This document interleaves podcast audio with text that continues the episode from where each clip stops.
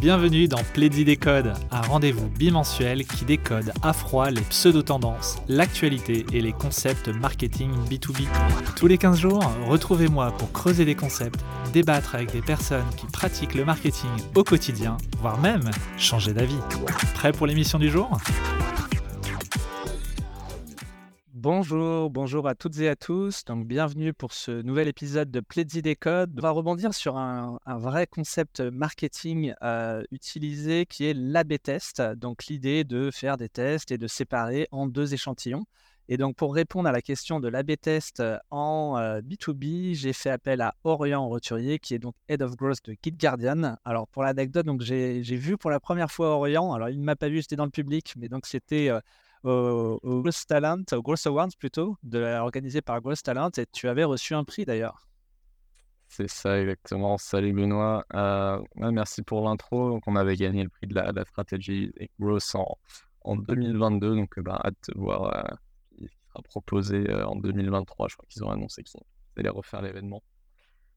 Donc, on, est, on peut dire que tu es le champion de France en titre du Growth, c'est ça? Écoute, euh, euh, on a quelques nouvelles recrues qui nous disent qu'ils ont l'impression d'avoir rejoint euh, le Real Madrid du Gross. C'est toujours plaisant. c'est beau. Donc, est-ce que tu peux nous expliquer un peu ton parcours et donc qui va aussi nous amener sur pourquoi on a fait appel à toi pour décoder l'AB test C'est vraiment. Du coup, aujourd'hui, pour commencer, donc Guide Guardian, c'est une solution SaaS de cybersécurité. Donc, nous, on, vend beaucoup à des grands comptes aux États-Unis, le de vente on, est une, euh, on est 120 ou 130 aujourd'hui.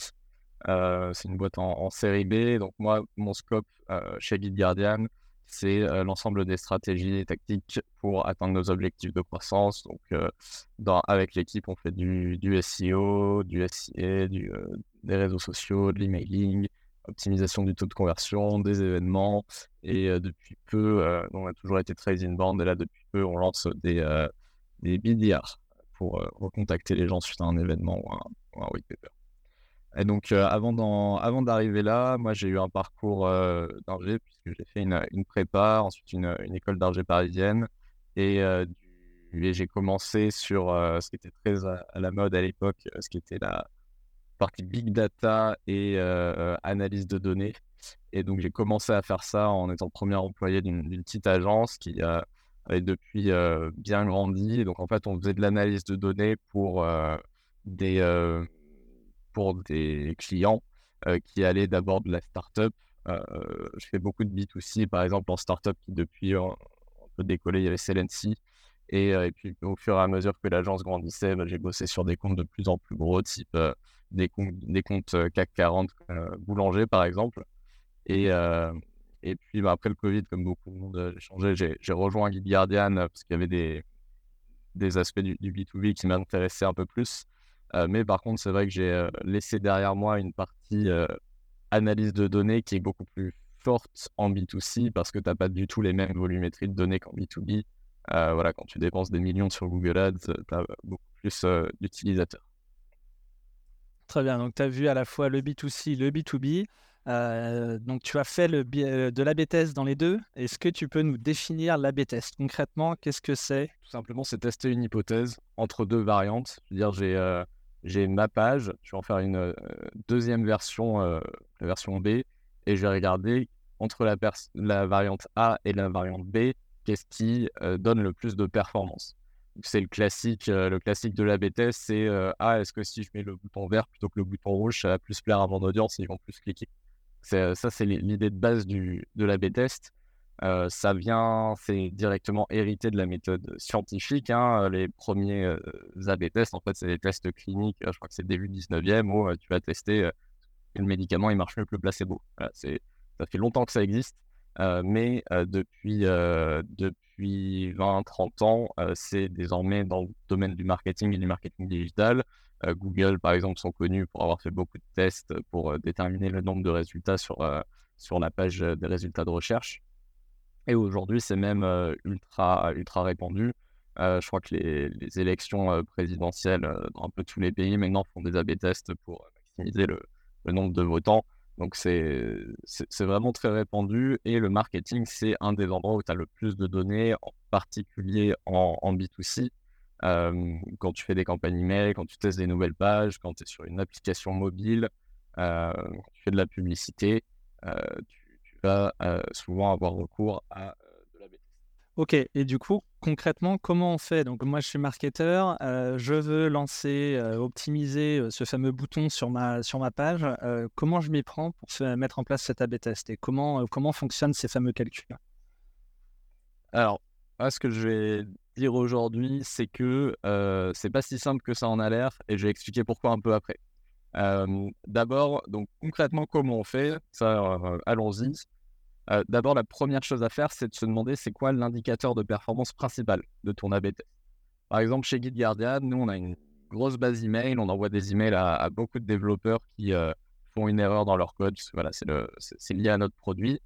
Euh, on envoie un email à ces développeurs, il faut se poser la question est-ce que mon AB je vais essayer d'augmenter le taux d'ouverture de mon email? Est-ce que je vais essayer d'augmenter, une fois que c'est ouvert, le taux de clic qui va les amener chez, sur le site de Guardian ou est-ce que je vais même aller encore plus loin dans, le funnel et essayer d'augmenter le taux de sign-up euh, sur les personnes qui finissent finalement par, s'inscrire à Guardian Donc ça, c'est la première étape super importante.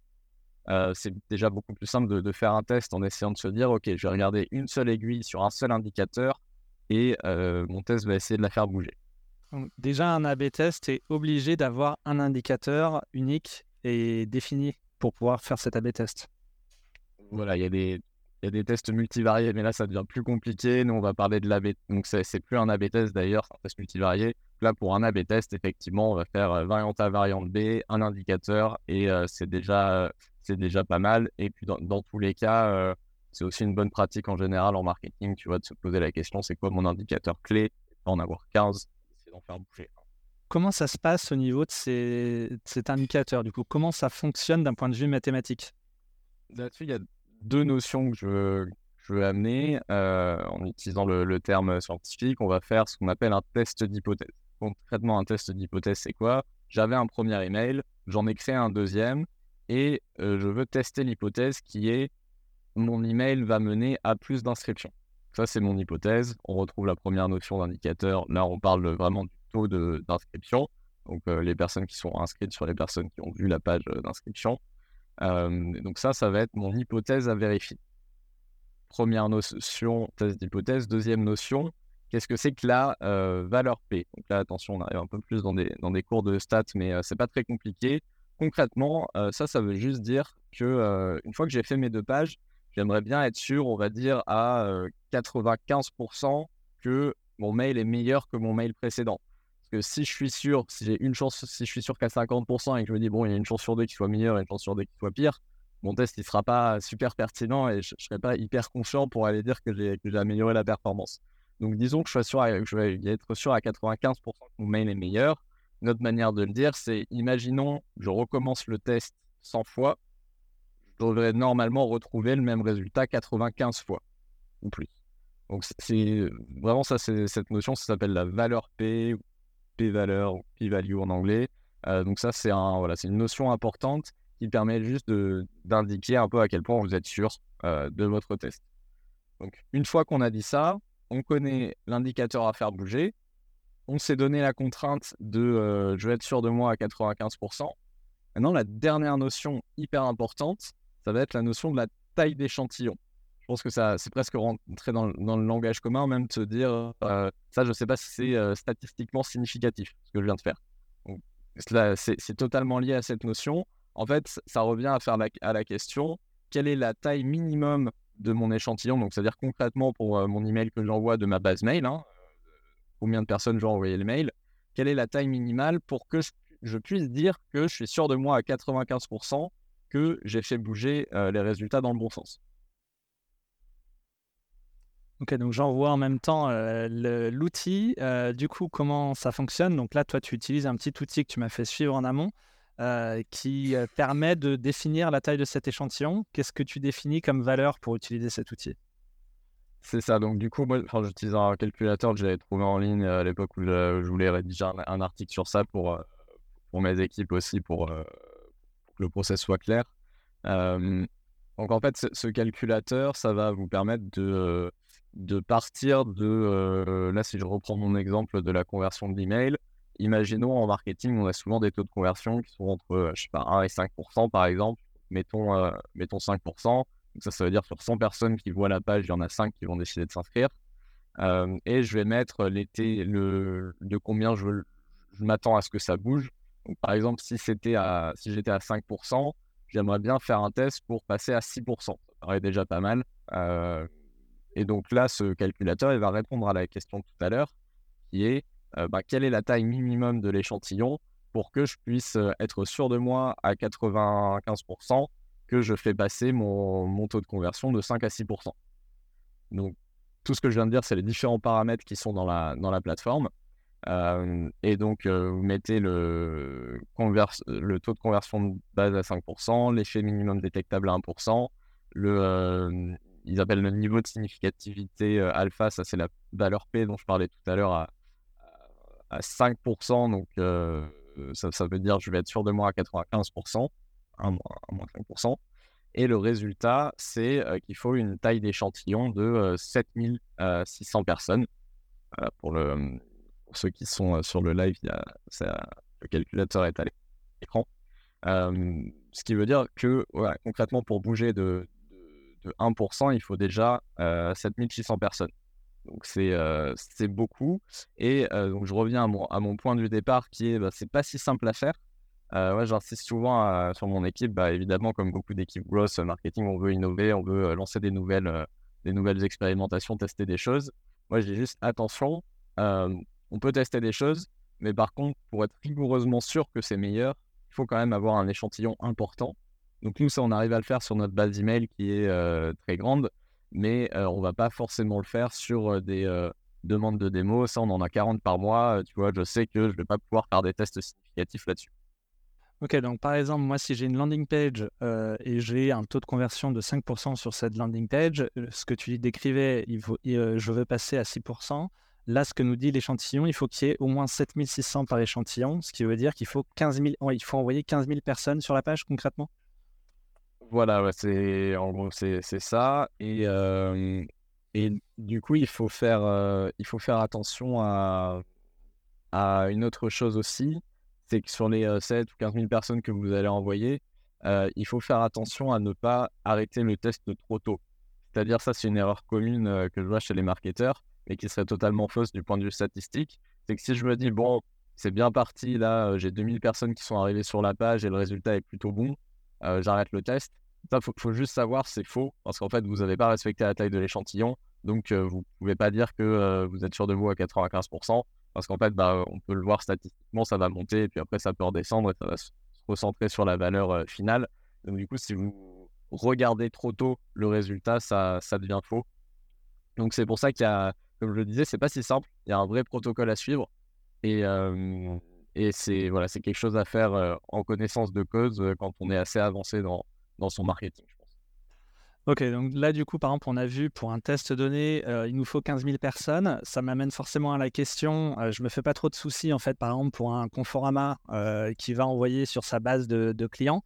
Euh, par contre, en B2B, euh, on n'est pas sur les mêmes tailles. Euh, comment ça se passe? Est-ce qu'on peut l'utiliser? Et comment, comment tu fais, toi? Bah, déjà, maintenant, une fois qu'on a un peu les ordres de grandeur en tête, c'est pas mal. Hein. Moi, ça fait que globalement, je fais pas ces calculs-là à chaque fois, mais je, sais juste qu'en dessous de 1000 personnes dans mon échantillon ou 1000 personnes dans mon audience, on va dire, je sais que je vais pas trop m'embêter, faire un vrai AB test. je vais, limite, si j'ai un nouveau truc à lancer, bah, je vais le lancer et parce que je serai confiant dans mon nouveau messaging, dans mon nouveau design, dans la manière dont j'ai conçu le nouvel email ou la nouvelle page. par contre, pour l'implémenter avec, avec succès, moi, ce que je conseille, c'est de passer par des plateformes qui vont faire ça pour vous et qui vont vous faire tous ces calculs. Sinon, vous allez y passer beaucoup de temps. Donc, par exemple, moi, je faisais beaucoup de. j'ai toujours beaucoup fait de, d'acquisition payante.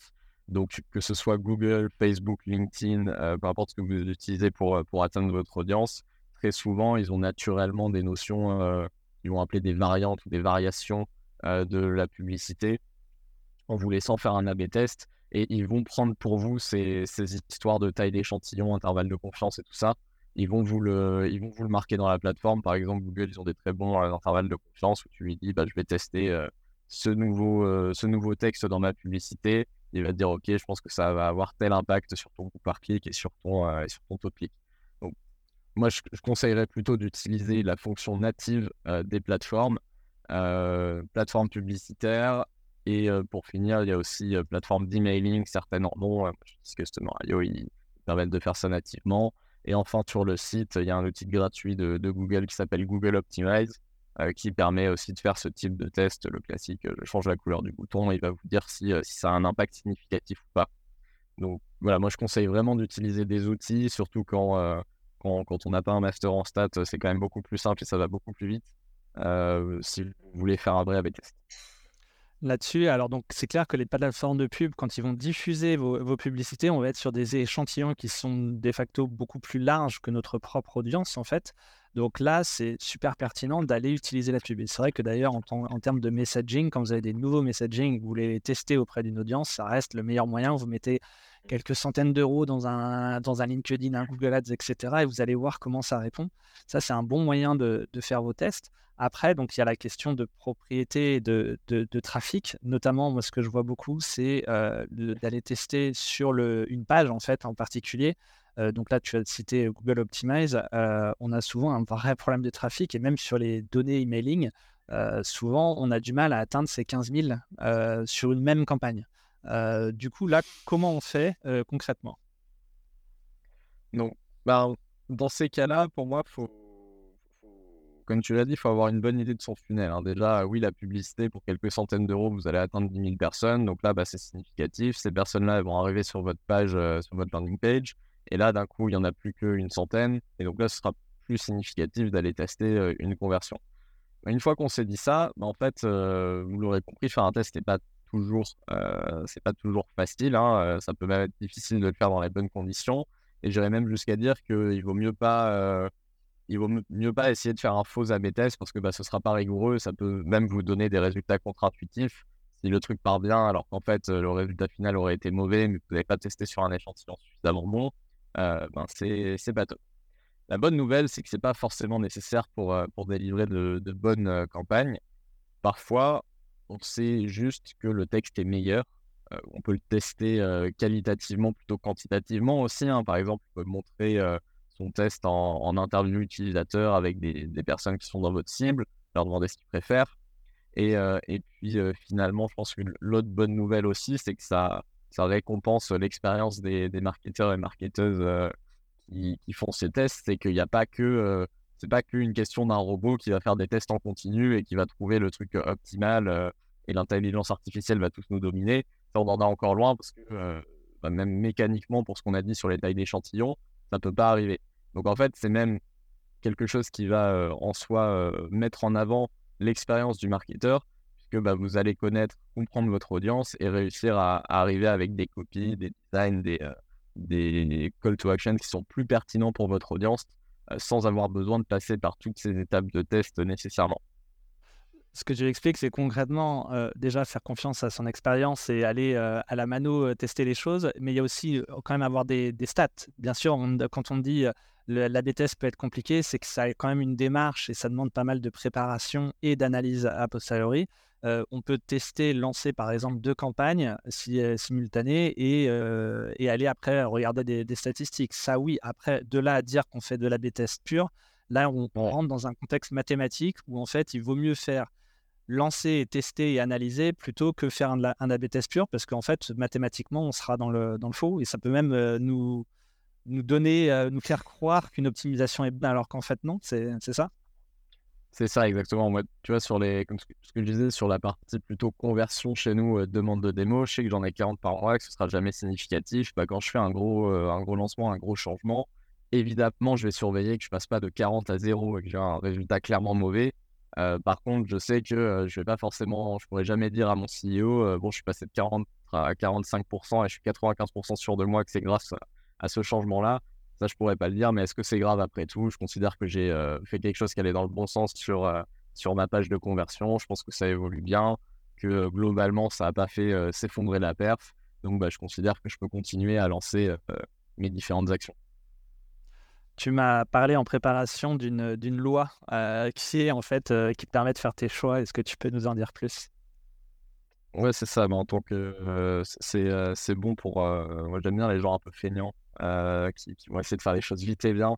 Et du coup, je parle souvent à mes équipes de la loi de Pareto, c'est-à-dire globalement essayer de faire les 20% du travail qui vont donner les 80% de résultats. Et ça, c'est vrai, honnêtement, jusqu'à. je considère que chez Guide Guardian, on n'est pas encore à, vouloir essayer d'aller chercher les petits 20% de performance restants qui, du coup, vont nous demander 80% d'efforts. Ça, pour moi, c'est un truc quand tu as vraiment des équipes énormes, quand tu es dans une grosse boîte, quand tu es Microsoft ou Google.